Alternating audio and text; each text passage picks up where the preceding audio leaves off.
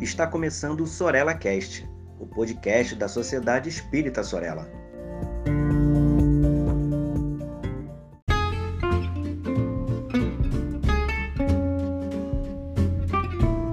Olá, tudo bem com você? Espero que esteja tudo em ordem por aí.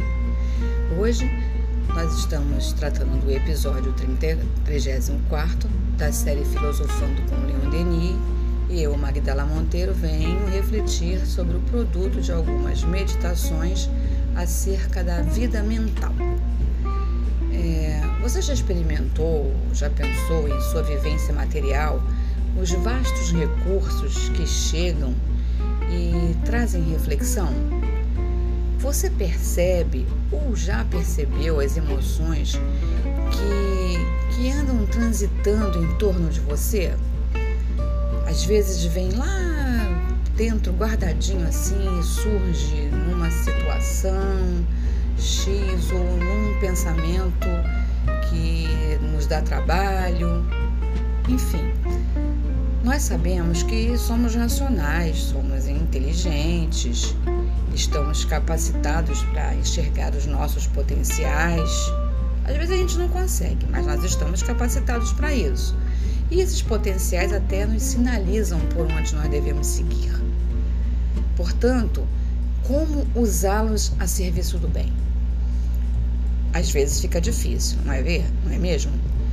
Aprender a conversar com os nossos problemas e não os ignorar culmina em aprender a localizar soluções, mesmo que elas não sejam no tempo que a gente espera, mas elas vêm. Afinal, quem não quer soluções para os seus problemas? Até porque, se não queremos os problemas, embora os tenhamos, solucioná-los é necessário. Mas uma grande questão que nos assola é que não temos o hábito de prestar muita atenção no que pensamos e nem nos sentimentos que os acompanham, para então encontrarmos em nós um material a fim de que nos acerenemos e entendamos como funciona o que estamos percebendo sem entrar em desespero, sem nos descontrolarmos diante daquelas situações adversas. Se a nossa vida mental é povoada de inúmeros pensamentos, a análise deles se faz necessária. Para quê? Para a manutenção do equilíbrio e das forças latentes em nós. Pesquisando o tema, nos escritos de Leon Denis, localizei no capítulo 23 de O Problema do Ser e do Destino o que ele diz sobre ser o pensamento criador, transformador, gerador. Ele afirma isso. Então ele diz assim: ó, o pensamento cria, a vontade edifica. A fonte de todas as alegrias, de todas as dores, está na razão e na consciência. E aponta mais: o pensamento e a vontade são as ferramentas essenciais com cuja ajuda podemos transformar tudo em nós e à nossa volta. Tenhamos somente pensamentos elevados e puros, aspiremos a tudo o que é grande, nobre e belo.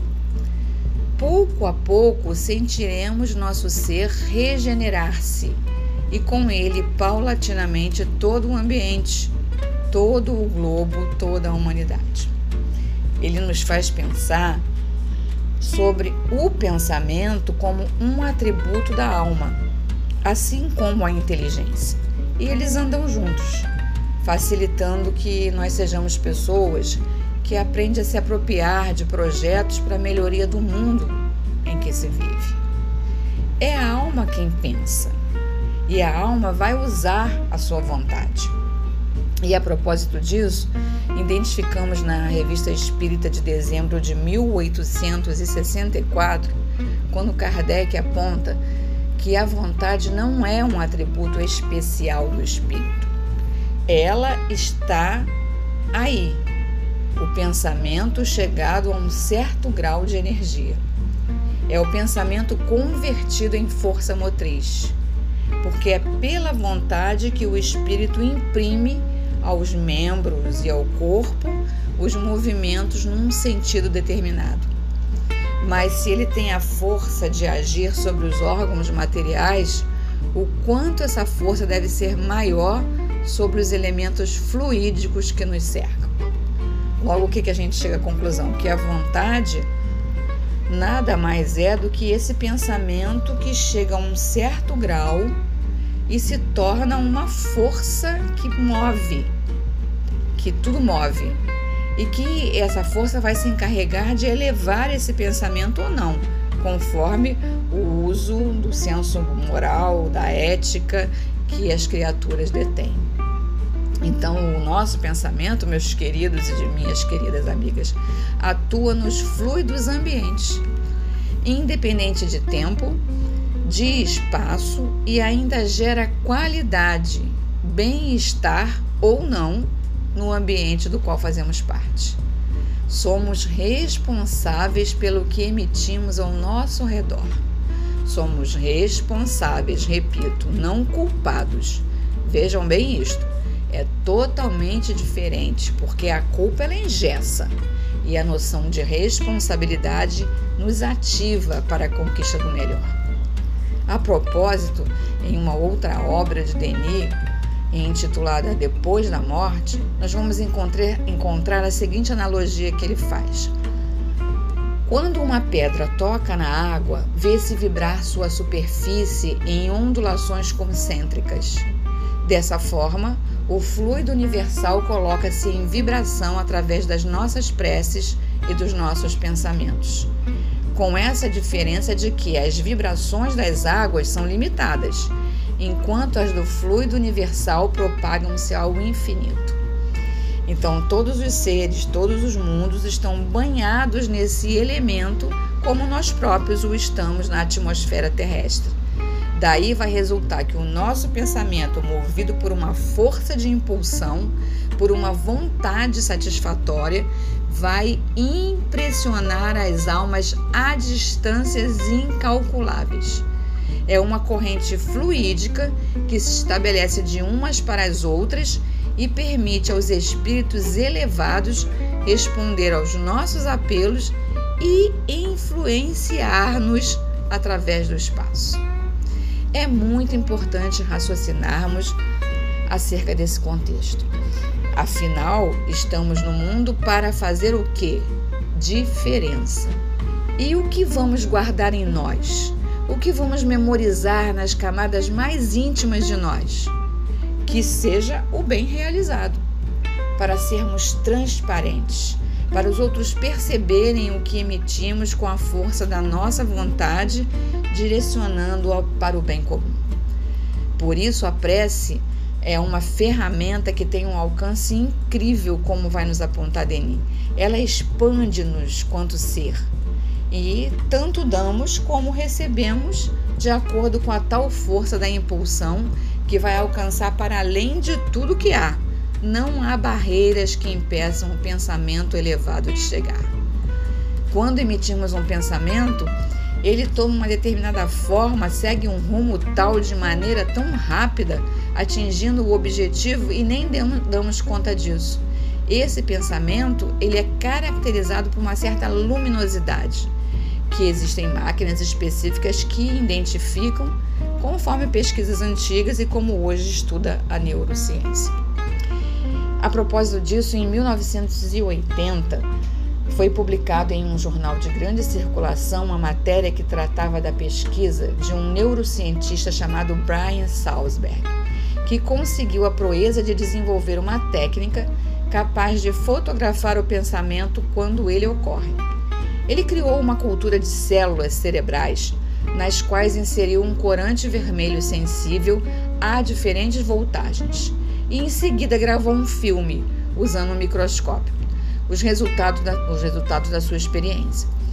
A imagem mostrava uma zona vermelha resultante da voltagem elétrica, ou seja, o impulso elétrico do pensamento.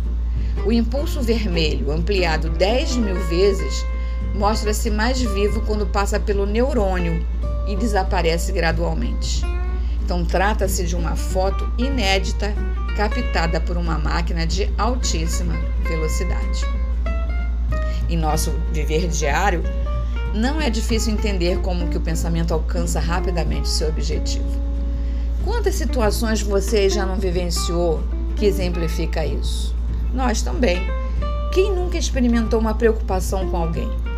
Um pensamento presente e constante, um aperto no peito, uma aflição qualquer e teve a necessidade de procurar determinada pessoa e a encontrou doente, necessitada de um favor, precisando de um apoio, de uma palavra, ou simplesmente porque a saudade de ambos os atraiu. Lembravam-se e queriam apenas um abraço. Enfim, tem tanta coisa que poderíamos listar aqui quanto experiência de todos nós, não é verdade? Isso dito, é para concluirmos o quanto o pensamento é uma matéria real mas que nem sempre identificamos, porque a nossa vida mental está sobrecarregada de outras coisas e não damos espaço para as intuições. E basta para não identificarmos os sentimentos que acompanham naturalmente o que se está a pensar. Então, conforme Leon Denis, importante é levarmos para a meditação o produto das reflexões dos pensamentos identificados.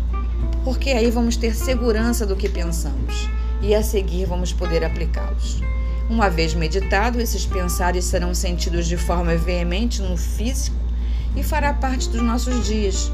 E estaremos assim transpirando, exalando as emanações do nosso pensar, projetando para que tudo possa fluir ao nosso derredor. Citamos Marco Aurélio, filósofo da escola estoica, que ensinava que aprender a manter o controle dos pensamentos é identificá-los aplicando-os em nosso fazer. Por isso, Leon Denis nos lembra como disciplinar o pensamento. Ele diz: a fiscalização dos pensamentos implica a fiscalização dos nossos atos. Porque se uns são bons, os outros serão igualmente.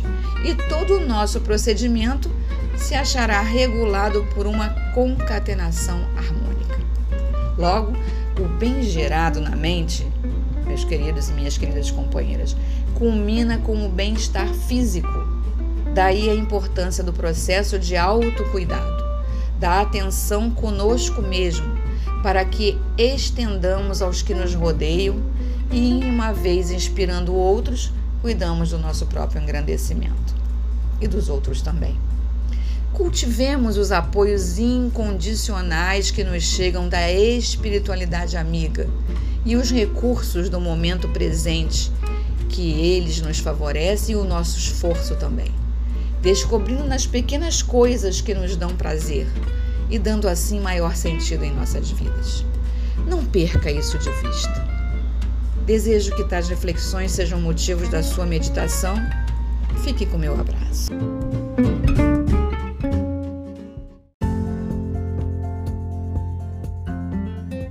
Siga a Sociedade Espírita Sorella nas redes sociais, Facebook e Instagram. Inscreva-se em nosso canal no YouTube e fique por dentro de nossa programação.